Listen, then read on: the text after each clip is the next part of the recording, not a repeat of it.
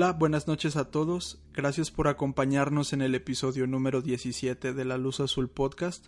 Antes que otra cosa nos presentamos. Mi nombre es Noemi Villalobos. Y yo soy Juan Trejo.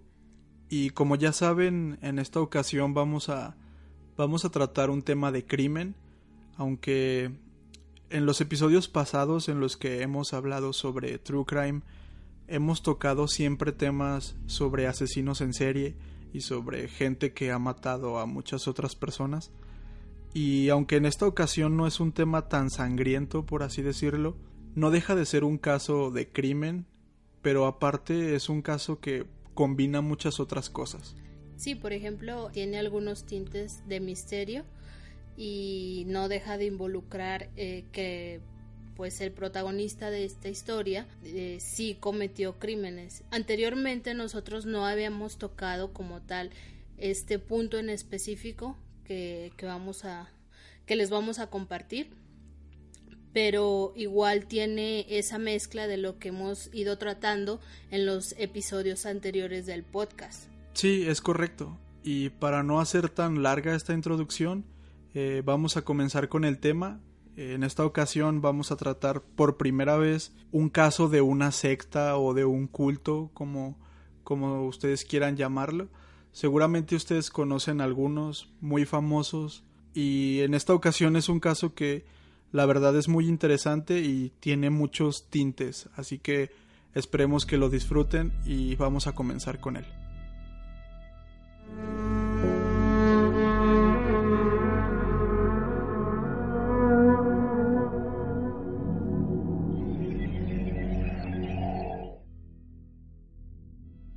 En esta ocasión, la protagonista de nuestra historia es una mujer, de nombre Anne Hamilton Byrne, nacida en 1921 en los alrededores de Melbourne, Australia, pero originalmente tiene el nombre de Evelyn Edwards.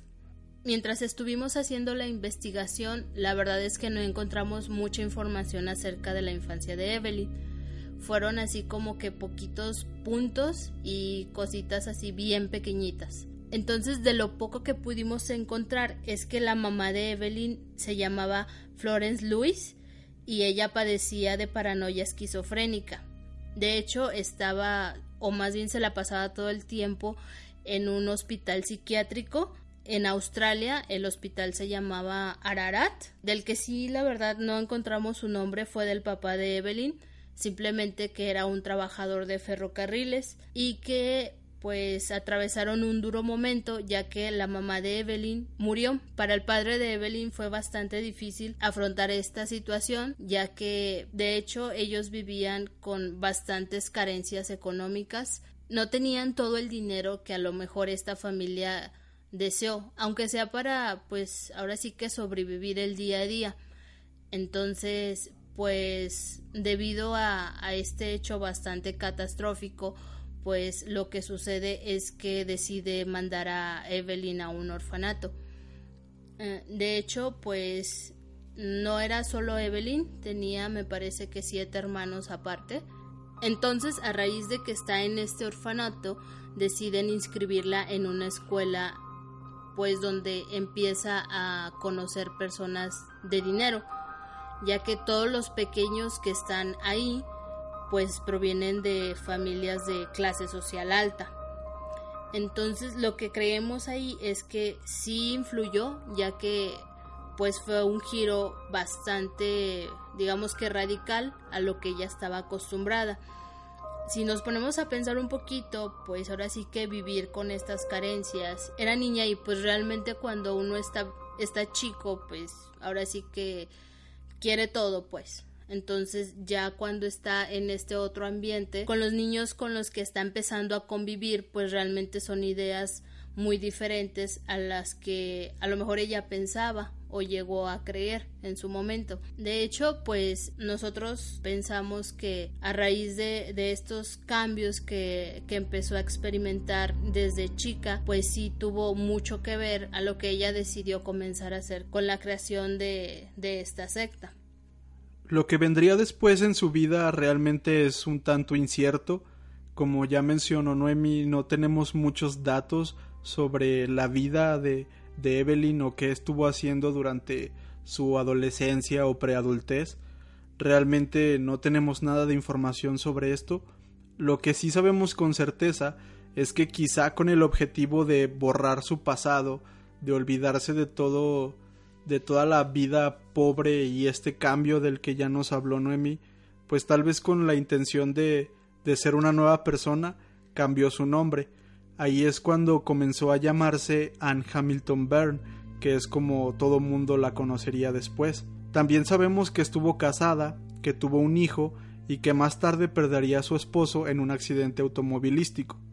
Para ponernos un poco en contexto, estamos en los años 60 y en esta época es cuando las costumbres y creencias orientales empezaban a crear un cierto interés e influencia en la sociedad occidental. De hecho, es por esta época cuando empiezan a surgir grupos como por ejemplo los hippies, que realmente es un movimiento cultural que está muy inspirado en religiones y pensamientos orientales sobre libertad, sobre amor, sobre paz, sobre espiritualidad y toda esta clase de conceptos. La práctica del yoga, por ejemplo, era todavía un misterio en Australia, pero Anne se sintió bastante atraída hacia esta práctica y eventualmente comenzaría a enseñarla a amas de casa de clase media en Melbourne, la ciudad donde ella vivía.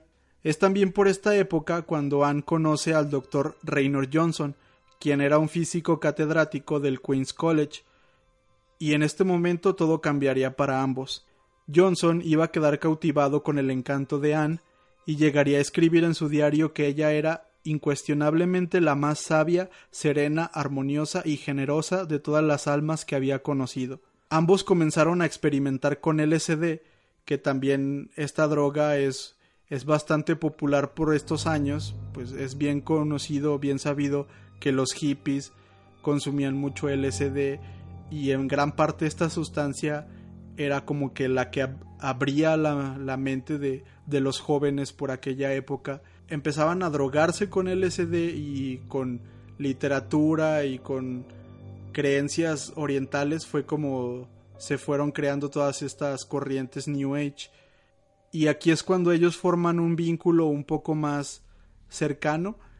Y es cuando Johnson, que como ya les dije era un catedrático, era un hombre de ciencia, pues por estos años comenzó a presentar a su amiga Anne a su círculo cercano de profesionistas y de hombres de ciencia. Entonces, a raíz de esta amistad que crece entre Johnson y entre Anne, pues en el año de 1963 se funda la secta llamada La Familia. Esta secta estaba conformada pues por doctores, por abogados, por enfermeras, ya que ellos estaban en esa creencia de buscar nuevas corrientes filosóficas. Y como ya lo había explicado Juan, eh, Johnson se movía dentro del círculo de profesionistas, por lo que pues ahora sí que empezó a, introducir a Anne, empezaron a hablar de esas nuevas ideas que traían, de esas formas de vida también, entonces pues se sintieron atraídos por lo que deciden unirse a, a la familia. Entonces Johnson lo que hace es prestar una propiedad a Anne en Santiniken, en las afueras de Melbourne, para que este fuera pues el punto central o la sede donde harían todas estas prácticas y todas estas reuniones. Una vez que ya tenían este lugar o este punto de reunión, las reuniones semanales no tardaron en convertirse en la misa donde Hamilton Burr predicaría su mensaje que era una combinación entre el hinduismo, el budismo y el cristianismo a sus seguidores. Anne Hamilton Byrne realmente creía estar al mismo nivel de deidades como Jesucristo, Buda y Krishna. De hecho, Anne estaba bastante convencida de que ella era Jesucristo reencarnada en una versión femenina. Ya después de haberles lavado el cerebro con sus enseñanzas, pues obviamente sus seguidores lo creyeron. Aquí es cuando Anne nombró oficialmente ya la familia a esta secta. De hecho, nosotros ya hemos oído ese nombre que es bastante famoso por el autor intelectual de crímenes como La Bianca, que es Charles Manson. Pero pues en esta ocasión no vamos a hablar de él. Esta secta llamada la familia tiene como objetivo crear futuros apóstoles, quienes han sido elegidos por Anne quien a su vez es elegida o ha sido elegida por Dios para que ellos evangelicen al mundo después de una tercera guerra mundial que, según Anne, estaba muy próxima a pasar. También esta idea como de una tercera guerra mundial es bastante popular por la época y de hecho muchos grupos que empezaron a crearse por los años 60 tenían esta creencia de que de que una tercera guerra mundial estaba muy próxima a suceder. Entonces Anne no es como esa excepción. Pero a diferencia de, de Manson, Anne no iba en búsqueda de, de chicos hippies. Ella realmente pensaba que era mejor si los seguidores o los miembros de su, de su secta eran inculcados desde muy pequeños, por lo que llegó a recolectar hasta 28 niños. Además de la influencia oriental que ya hemos mencionado, la doctrina también involucraba invasiones alienígenas, ya que Anne les decía a sus niños que cuando el fin llegara, estos seres iban a bajar de sus naves por ellos, ya que Anne creía realmente que ese grupo eran los elegidos y eran los que después se iban a encargar de, volver a poblar el mundo. Y no solamente tenía estas creencias e inculcaba estas creencias a su grupo, sino que realmente ella se sentía la, la líder, ella pensaba que, que, que era realmente Jesucristo. Y esto, pues, ahí enciende un foco rojo para mí. Es el claro ejemplo de, de un, de un comienzo de, de un mal predicador o algo así, de una persona a la que después se le iban a, a ir, no sé, todas las tuercas de su cabeza como les comenté, Han llegó a recolectar en su grupo hasta 28 niños, pero ¿cómo es que estos niños eran recolectados, por así decirlo? Pues realmente eran adoptados ilegalmente, ya que por esta época las regulaciones de adopción en Australia eran básicamente una basura, no estaban nada reguladas, y la familia supo muy bien aprovecharse de esta situación. También recordemos que todos los miembros de de este culto eran, eran profesionales, eran gente importante.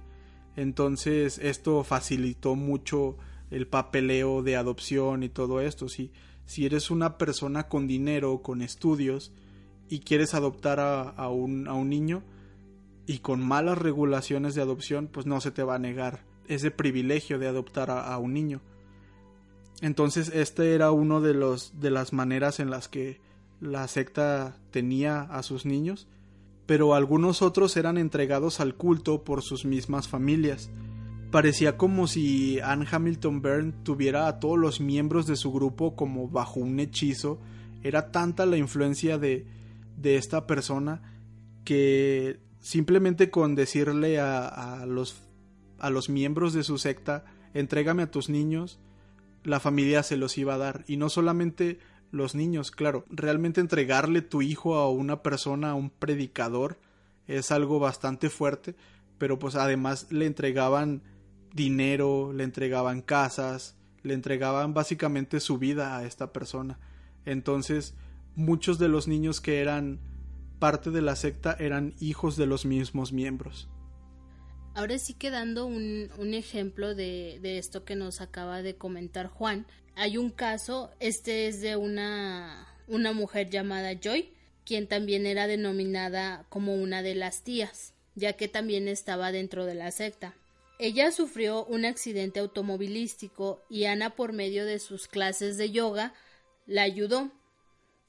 Sus dolores desaparecieron y lo único que esta líder le dijo fue lo siguiente Te sanaré si me sirves, pues Joy creyó en su palabra y vio el resultado de que sí cumplió con lo que le estaba diciendo, lo que hace es que le da a su hijo Ben a la familia. Y pues, o sea, si, si ya lo hemos dicho antes que esta señora se denomina Jesucristo, ya, ya estamos viendo alertas. Básicamente es poner tu hijo a merced y a disposición de esta mujer. A todos los niños dentro de la secta de la familia se les inculcó o más bien se, les metió esa idea de que Anne era su madre biológica. También que, según ella, era de la realeza, cantaba ópera y tenía un castillo en Europa. Además de que a los niños se les decía que descendían del linaje del rey David. Cuando ellos, los pequeños, fueron introducidos, se les cambiaron sus identidades y se les crearon certificados falsos de nacimiento. También ahora sí que a los niños se les, aparte de que se les dio este nombre falso, les dijo, se les dijo que todos eran Hamilton Burr, o sea, básicamente todos eran hermanos. Y también en ese afán tan grande de meterles esa, esa idea, pues todos los niños llevaban el cabello corto y todo teñido de rubio. O sea, básicamente si ven las imágenes se ve blanco.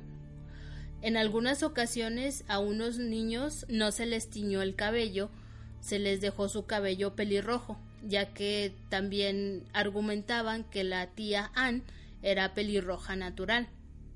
Aunque a ellos les metieron en la cabeza de que su mamá era Ann, ellos se tenían que dirigir a ella como la tía Ann y a su esposo como el tío Bill.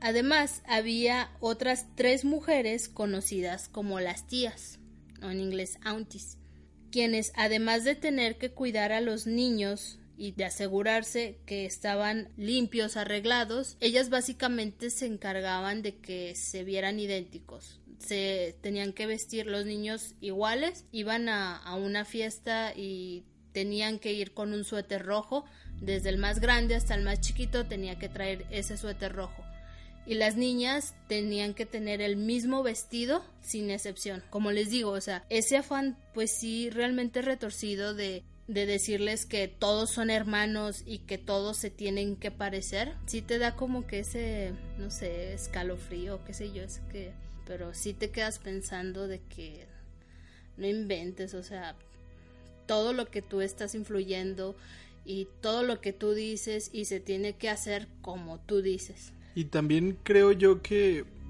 es algo duro para los niños. Por ejemplo, como ya lo mencionamos, algunos niños llegaban a, a la familia cuando eran prácticamente unos bebés. Entonces, pues ellos desde pequeños se, se les empezó a inculcar esta manera de vivir, esta forma de vida. Pero pienso mucho en los que ya estaban más grandes en los que venían de una familia, ellos toda su infancia vivieron con su mamá, con su papá, y de repente, solamente por la devoción de sus padres hacia esta mujer, de repente decirle, ¿sabes qué? Yo ya no soy tu mamá, tu mamá es ella. Eh, córtate el cabello, te lo vamos a pintar de rubio para que te parezcas a todos los demás. O sea, empiezas a crear pequeños traumas y pequeños no sé, descompensaciones en la cabeza que, que sí pueden llegar a, dañar muchísimo la, la, cabeza de un niño, porque ya tienen unas ideas, yo creo que la idea de, de tu madre, de tu padre, es una de las ideas más arraigadas que tienes en la cabeza.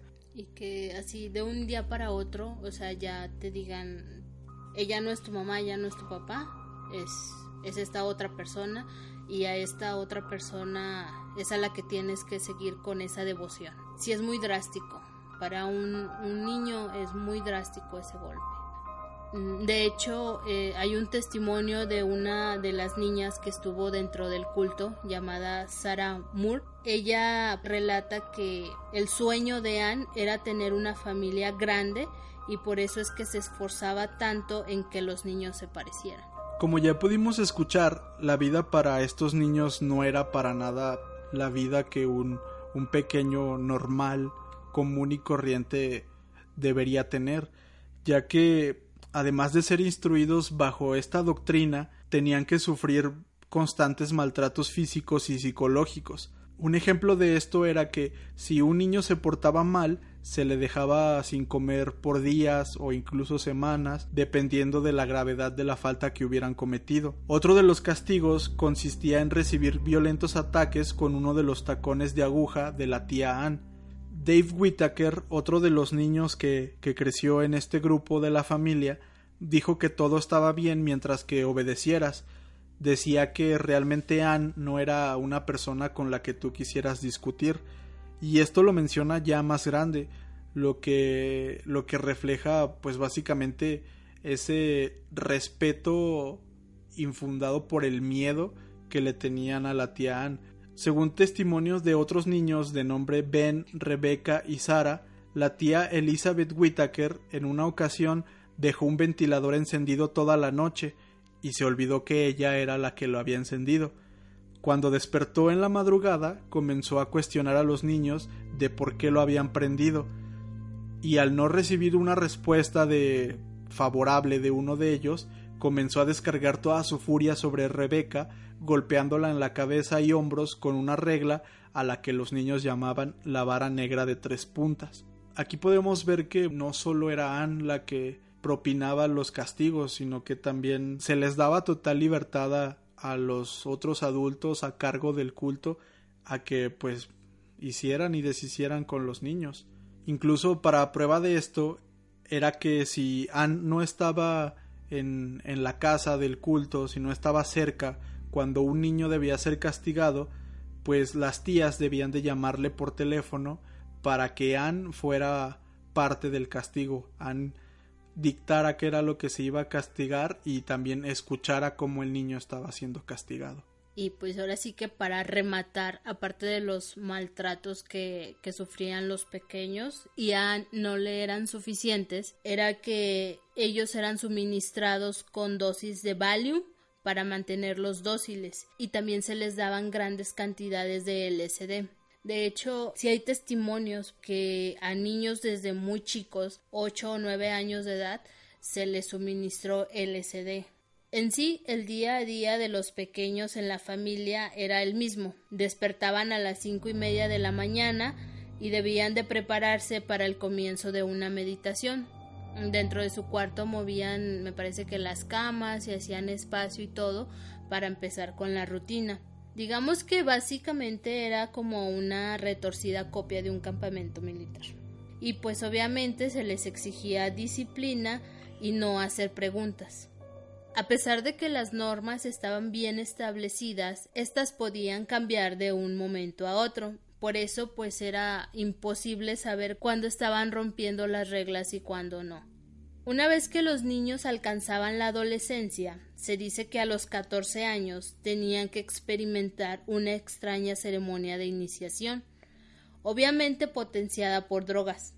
Se les daba grandes dosis de LSD y eran abandonados en un cuarto muy pequeño por ciertos periodos de tiempo, donde solamente recibían las visitas de Anne o algún, algún otro psiquiatra del culto.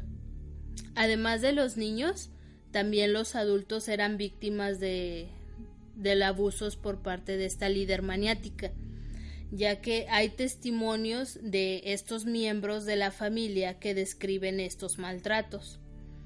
Anne Hamilton Byrne controlaba totalmente la vida de los miembros, les decía con quién debían casarse, y si ya estaban casados, los obligaba a separarse de su pareja, justificaba violencia intrafamiliar con la idea del karma. Entonces, dentro de la doctrina de Anne, pues se creía en el karma. Si tú haces algo, pues se te va a regresar.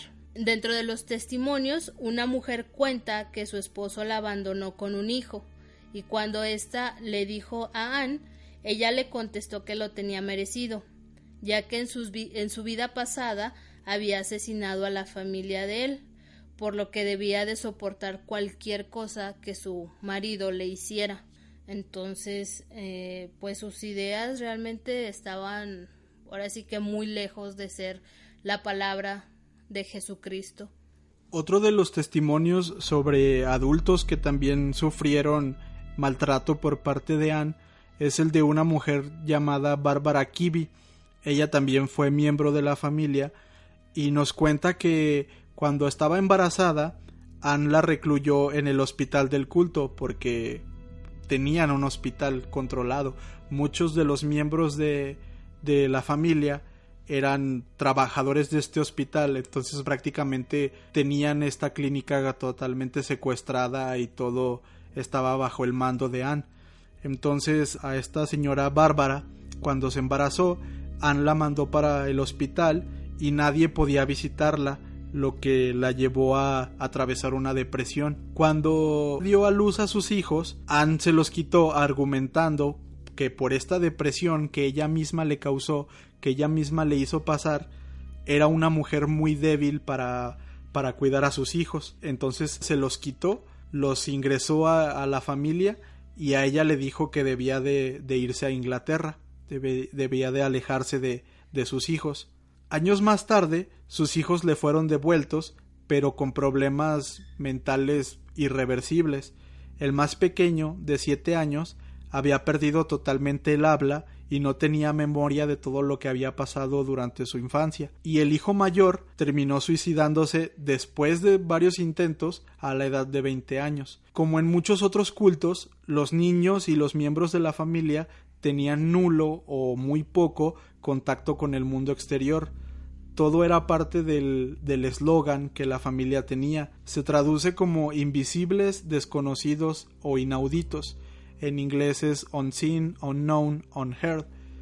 Sin embargo, este eslogan de total secretismo y de, de mantenerse desconocidos y pasaría totalmente a la historia en 1987. En este año es cuando ocurren algunos hechos que terminarían con el siniestro culto. El primero de ellos es Sarah Moore, una niña de apenas 14 años que fue expulsada del grupo a causa de su rebelde comportamiento en contra de la tía Ann. Luego, otra niña de nombre Lynn, de 7 años, logró escapar del, del, culto por su propio pie. Entre estas dos niñas revelaron toda la verdad a las autoridades, quienes ya venían investigando el caso tras múltiples denuncias y sospechas. No es que estuvieran en total secretismo, había un grupo de, la, de policías que ya estaban investigando pero no tenían pruebas suficientes para, para poder ir tras, tras el culto. De hecho, dicen que cuando estaba, o sea, había mucho movimiento, Annie Bill se regresaban a Inglaterra y ya cuando ya veían que en Australia todo se calmaba, volvían de vuelta a Melbourne. Sí, llegaban a salir en el periódico, así como de se tienen sospechas de, de un culto que maltrata a niños. Entonces ellos se iban a Inglaterra y cuando las aguas se calmaran en, en Australia regresaban. De hecho, como ya les contamos, pues había muchos profesionistas dentro del culto y también llegué a leer que el abogado de la familia llegó a demandar a varios periódicos por difamaciones, así como de, un periódico publicaba un artículo en este lugar de Melbourne se maltratan niños, entonces el abogado los denunciaba, los demandaba y eh, no estás difamando cosas que no están pasando. Entonces, pues básicamente la policía no podía actuar en contra del grupo porque no tenía las pruebas y tampoco podía actuar con, con el testimonio de estas dos niñas que, que se escaparon, aunque los acercaba más a la, al, al descubrimiento de la familia, pues básicamente no es no son pruebas tangibles, pues no son pruebas suficientes como para poder ir tras tras el culto. Pero es aquí en este punto cuando la policía recibe el dato que finalmente les iba a dar el paso hacia, hacia descubrir a, la familia. Como ya lo hemos visto en casos anteriores, el crimen se descubre hasta que el autor del crimen comete un error. Y pues obviamente Anne Hamilton Byrne no fue la excepción. Y eso fue cuando expulsaron del culto al abogado. A raíz de esto, obviamente al abogado no le parece, pues fue y fue con la policía y cooperó. El nombre del abogado es Peter Gibby. Las autoridades consiguieron que Gibby declarara todas las transacciones fraudulentas que el grupo había realizado por años, con documentos y todo, además de confirmar los maltratos físicos a los que eran expuestos los niños dentro del culto. Entonces, esta documentación fue la que oficialmente da la luz verde a la policía a que hagan una redada en agosto 14. Las autoridades acudieron al lugar del culto donde tenían su sede y obviamente descubrieron al grupo.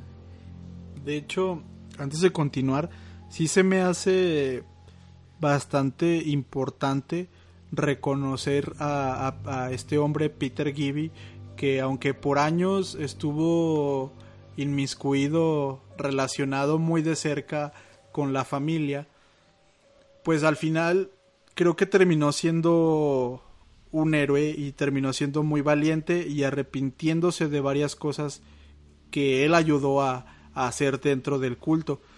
Cuando, cuando la familia expulsaba a un miembro, se les tenían amenazados, se les decía que ellos tenían que seguir teniendo como que su voto de silencio y no hablar nada de lo que de lo que todos sabían que se cometía ahí adentro.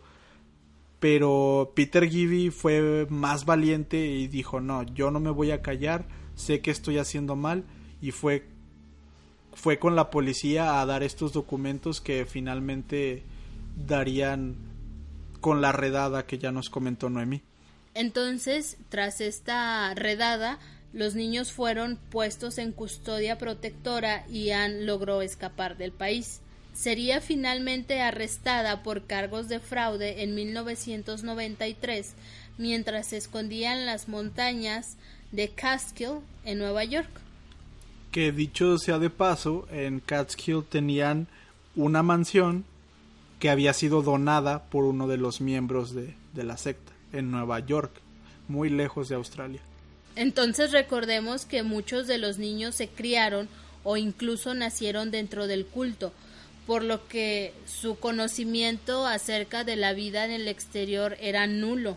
Y cuando esta Lynn escapó, Cuenta que lo primero que hizo fue acudir a un banco y pedir prestado 50 dólares para comprarse un vestido. De hecho, cuando ella está dando su, su testimonio, se ríe, ya que, o sea, ella misma dice, es que recuerdo ese momento y realmente se me hace bastante gracioso, ya que una niña pequeña llegando al banco pidiendo dinero, o sea, para las personas de, de ahí, pues yo creo fue una actitud bastante extraña. De hecho, todos los niños relatan lo mismo, que al verse fuera del culto les fue bastante complicado empezar a adaptarse a su vida normal. Sufrían de depresión, tendencias suicidas y todos estaban básicamente faltos de amor los niños que crecieron dentro de la familia, que ahora pues ya están, ya están grandes, pudieron formar una una familia, valga la, valga la redundancia. Sobre todo las, las mujeres relatan que al momento de convertirse en madres fue bastante duro el proceso, ya que pues obviamente no podían olvidar la infancia en la que ellas estuvieron viviendo, todo por lo que ellas tuvieron que pasar y sí, ahora sí que te da como que esa esa sensación o, o, te contagian de ese sentimiento pues sí triste. De hecho se me quedó muy grabada una de ellas que dice que cuando le dieron a su hijo acababa de dar a luz le dieron a su, a su hijo ella ni siquiera lo quería cargar porque no estaba preparada para cargar a, a un bebé. Entonces tuvo que pasar por un proceso bastante difícil y empezar a creérsela que ella era madre, que ella había traído esa vida al mundo y que no iba a ser una mala madre. Otro de los de los ejemplos de de las consecuencias que tuvieron estos niños fue el de la niña más pequeña del grupo. De hecho no no se dice su nombre y muchas veces se le tapa su cara. Yo me imagino que ella ahora mismo ha de estar bien o bien dentro de lo que cabe, pero pues yo creo que cambió su identidad totalmente. Pues esta niña, cuando la rescataron, ella sufría de enanismo psicosocial. ¿Qué significa esto? Pues significa que al estar viviendo en un entorno duro, sin cariño, con maltratos físicos y psicológicos constantes, pues su cuerpo no pudo liberar las hormonas de crecimiento que son normales para una persona de su edad y por eso nunca pudo pudo crecer, se quedó muy muy chiquita, muy baja de estatura mucho tiempo durante su estancia en la familia. Entonces relatan que cuando finalmente los niños fueron rescatados, esta pequeña creció dos centímetros en apenas dos semanas. O sea, fue muy rápido, tenía años con la misma estatura y en dos semanas creció dos centímetros, lo que hizo comprender a, a las autoridades que pues realmente dentro de la familia los niños estaban siendo víctimas de un sufrimiento bastante pesado y bastante fuerte para ellos, un nivel de estrés tanto que no no su cuerpo no podía generar esas esas hormonas de crecimiento, o sea, es pues es algo que nos da un poco de idea sobre cuán fuerte era este este maltrato psicológico hacia los niños. Pues ya les contamos que que Anne fue apresada en 1993, pero sorpresivamente, tal vez para algunos, y pues lamentablemente, pasó muy poco tiempo en prisión y solamente tuvo que pagar cinco mil dólares debido a algunas multas por abuso psicológico. Después de años y años de estar maltratando psicológica y físicamente a muchas personas, después de arruinar tantas vidas, solamente tuvo que pagar cinco mil dólares para, para obtener su libertad. Fue encerrada en un asilo ya que se le diagnosticó demencia severa y pasó los últimos años de su vida sin ser consciente del dolor y sufrimiento que causó a muchas personas. De hecho, esto es lo que a mí más coraje me da de este caso, lo que más triste y decepcionante se me hace es que esta persona, después de arruinar muchas vidas, como ya lo comentó Noemi, muchos de los chicos que sobrevivieron intentaron suicidarse. No dudo que alguno de ellos lo haya hecho. Todas estas personas, adultos, niños, todos eran personas y todas fueron arruinadas por, por la mente de, de esta persona. Obviamente muchas otras personas fueron estuvieron involucradas en estos abusos, en este sufrimiento, pero todo estaba orquestado por ella y ella realmente nunca fue consciente del mal que, que hizo. Ya deja tú arrepentirse, o sea, hay asesinos que que después de que los atrapan no, no se arrepienten, hay algunos que sí se arrepienten y, y total.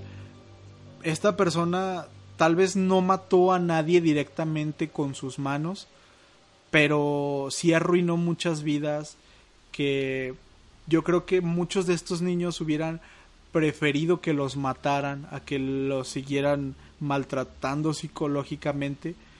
Y al final han ni siquiera pudo comprender lo que hizo, acabó con demencia.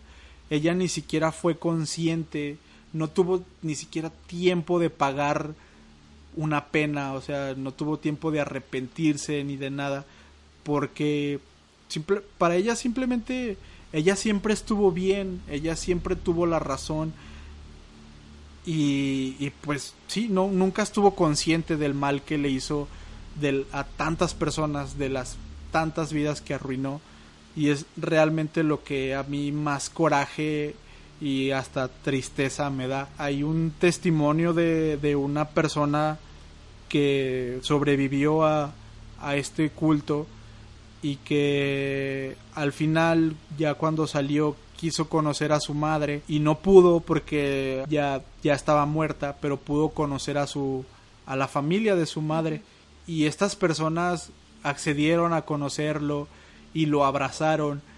Y él comenta, o sea, son personas que nunca había visto en mi vida, que no conocía y ellos me abrazaron sin preguntarme, o sea, ellos me quieren porque soy su sangre. Y yo que consideraba a, la tía mi madre, mi todo, nunca recibí un abrazo tan efusivo, tan sincero de su parte y es algo muy conmovedor, algo que casi hace llorar, o sea, yo creo que hay personas que sí lloran al, al ver esta declaración porque te das cuenta del daño que hizo esta mujer y de que para estos niños un abrazo, una muestra de amor es algo totalmente desconocido fuera de este mundo.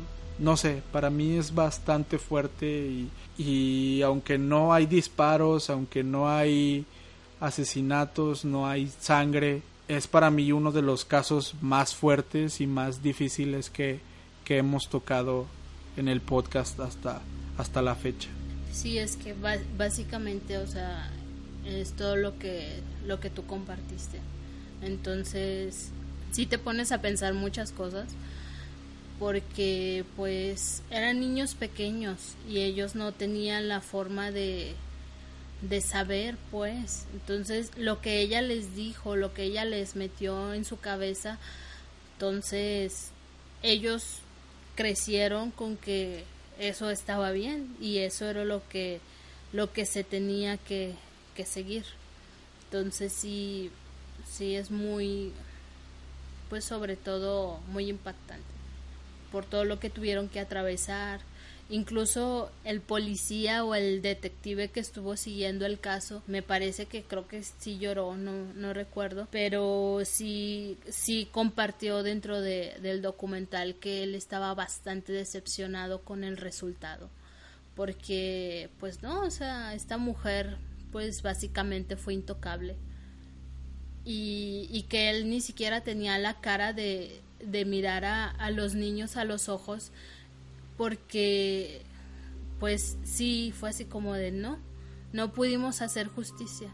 O sea, todo lo que sufrieron, por todo lo que les tocó pasar, no. Mm, al final, pues no, no valió básicamente. Entonces sí está pues bastante, sí está muy conmovedor y sí, sí te pones a pensar muchas cosas. O sea, ¿cómo puede ser que la maldad de esta gente o sea, llegue a, a, esos extremos. Y sobre todo que ya cuando estos niños ya están, ya son adultos, este, pasar por muchas cosas que, que pues no, o sea, que, que ellos no debieron de haber pasado. Creo que a mí me, me, me dio más shock la parte de, de la chava que relata su experiencia al convertirse en madre, porque pues sí es bastante difícil. Sí, es que realmente pues todos los testimonios son son algo desgarradores porque pues sí, o sea, te pones a pensar que independientemente tú que nos escuchas de, de cómo vivas o cómo viviste de niño, si tuviste dinero o no tuviste dinero, pues yo creo que muchos de nosotros vivimos una vida bastante normal y vivimos en un hogar donde pues tal vez nunca faltó una muestra de cariño, aunque fuera la más mínima. No sé, todas las familias son distintas, pero pues sí, realmente que es pues esta mujer que no podía creer que ella pueda ser madre o este otro chico que no podía comprender cómo unas personas que no conocía de nada lo abrazaran sin preguntarle quién era ni nada. Nunca se les inculcó el amor, nunca se les inculcó estos valores de calidez, de amistad. No sé, para mí no es nada nada minúsculo esto, para mí es muy muy importante porque porque es quebrar completamente la vida de un niño y la vida de ciertas personas y después lanzarlos al mundo real y saber que hay cosas buenas y malas, pero que casi todo lo que van a vivir fuera es mucho mejor de lo que por años ellos creyeron que era lo más normal.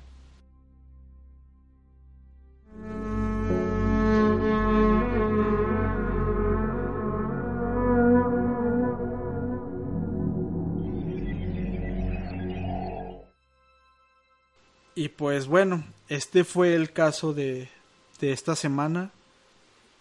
Esperemos que que lo disfruten, que les haya gustado. Bueno, no sé hasta qué punto se pueda disfrutar esto, pero bueno, que les parezca interesante. Y de hecho, si ustedes quieren ir más allá, pues nosotros, como siempre les decimos, investigamos todo lo que podemos e incluso muchas veces tratamos de resumir la información. Pero si a ustedes les interesa este caso, eh, les recomendamos mucho que vean el, el documental prácticamente el 90% de nuestra investigación. El documental se llama La familia, el legado siniestro de una secta. Y pues lo pueden encontrar en YouTube. Está dura una hora una hora y media o más o menos. Y sí está muy interesante. Sí, está está doblado al español, es castellano, el español de España, pero sí es un muy buen documental y y tiene muchos, muchos datos interesantes. Y en el video de, de, YouTube de este episodio vamos a dejar la descripción, en la descripción el link para que vayan a verlo. Y yo creo también en la página de Facebook o así lo vamos a compartir. Entonces sí les recomendamos mucho que lo vean si quieren ir un poco más allá. Y bueno, pues para terminar el episodio queremos mandar algunos saludos a algunas personas que durante estas semanas han estado ahí un poco activos en nuestras redes sociales. Y pues se nos hace padre reconocerles que, que siempre están ahí. Entonces, pues el primer saludo sería para Jessie Tapia, ella es de Argentina y ella nos ha mandado mensajes a Instagram y también durante estas semanas ha estado ahí un tanto activa con nosotros en Facebook. Eh, entonces, un saludo hasta, hasta Argentina. Ella nos comentó en Instagram que sí le interesaría escuchar el episodio de Edgar Allan Poe. Entonces, pues ahí lo vamos a estar trabajando.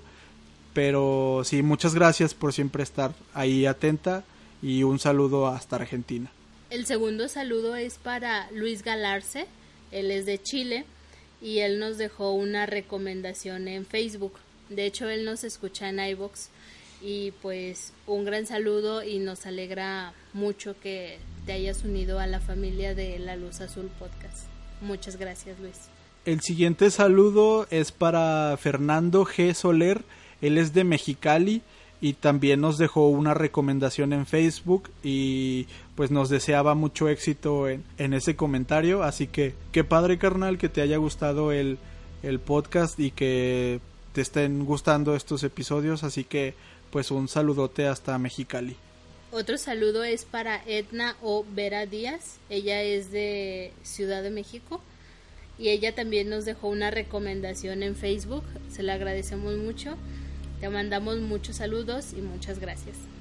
Otro de los saludos es para Rodrigo Real Beltrán. Él me parece que también es de Mexicali, no estoy seguro. Eh, pues lo dejo ahí, creo que sí es de Mexicali, pero no estoy seguro. Eh, él nos dejó un mensaje en Facebook y él nos puso que cuando subimos la primera parte de la mano peluda lo habíamos dejado picado y que ya quería escuchar la segunda parte. Entonces, pues bueno, ya están las dos partes arriba, así que pues muchas gracias Rodrigo por escucharnos y qué padre que te gustó. Esperamos que la segunda parte también te haya gustado y pues un saludote hasta donde vivas. Creo que sí es en Mexicali, pero si no, pues hasta tu casa. El otro saludo es para Mérida Brena. Ella nos dejó un mensaje en Facebook y nos comentó en YouTube de algunas recomendaciones y y pues muchas gracias, Mérida. No, no sé de dónde eres.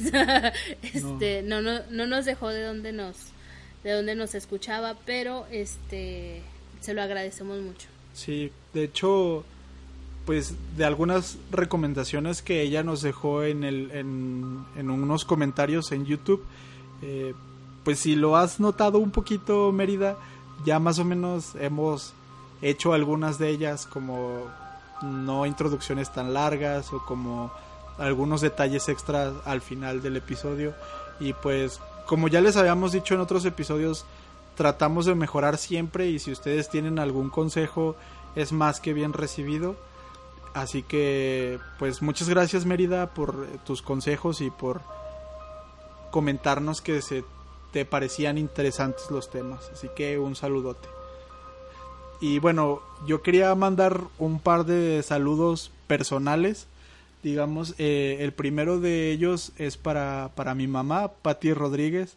Eh, ella nos dejó también un mensaje en Facebook hace poquito donde nos recomendó un par de temas que podíamos tocar en, en futuros episodios y también nos comenta que es nuestra fan número uno. Eh, me consta que siempre está escuchándonos y siempre está compartiendo ahí en su perfil de que, ay, escúchenlos o así. Así que, pues muchas gracias, mamá. Y el otro también es para, para mi tía. Eh, ella se llama Marcela. Y pues ella también siempre está ahí bien, bien activa en el Facebook con nosotros. Nos comenta que sí le gustó el episodio y, y también el otro día me dijo que andaba por allá con, con la familia compartiéndoles el, el, podcast. Ni yo se lo comparto a, al resto de la familia y ella nos apoyó ahí a, a comentárselo a algunos otros. Así que tía Marcela, pues muchas gracias por siempre estar ahí y un saludote. Bueno, yo creo que yo también mandaría un saludo personal. Es para también es mi tía. Eh, ella está en la Ciudad de México, también nos escucha, le gusta mucho escuchar este los episodios que sacamos y este sí, sí me comentó o más bien me mandó el recado con mi mamá de que le gustaban mucho y que le gustaba la, la química que hacíamos Juan y yo.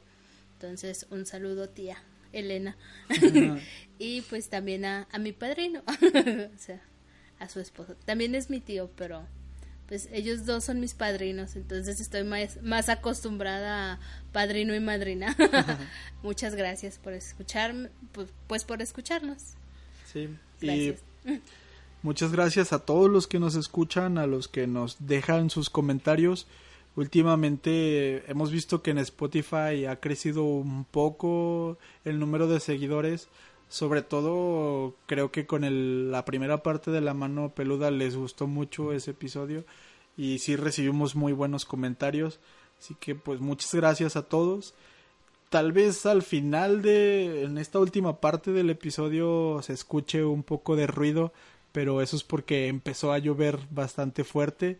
Eso no lo controlamos nosotros, eh, pero bueno, pues hay un poquito de aura ambiental. no sé si se vaya a escuchar, creo que sí, pero bueno, ahí lo, lo dejamos. Esperemos que no sea tan molesto.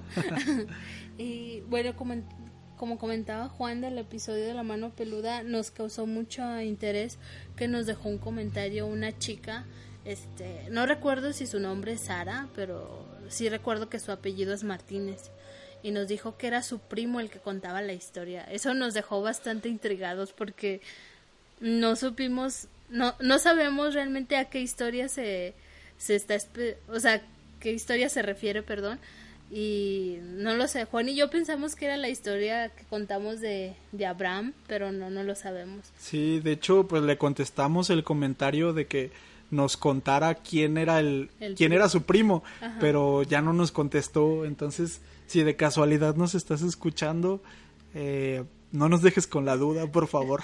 Sí, porque realmente nos dejas bastante picados. Sí, sí, nosotros también nos quedamos picados con esos episodios, pero sí fue un episodio que nos gustó mucho grabar, pero sí estuvo un poco intenso, digámoslo así. Pues bueno, sería todo de, de nuestra parte. Muchas gracias a, todos aquellos que siempre nos están escuchando. Eh, por ejemplo, eh, se me viene a la, mente Alan de Los Pascualos, que es otro podcast que ya les hemos recomendado.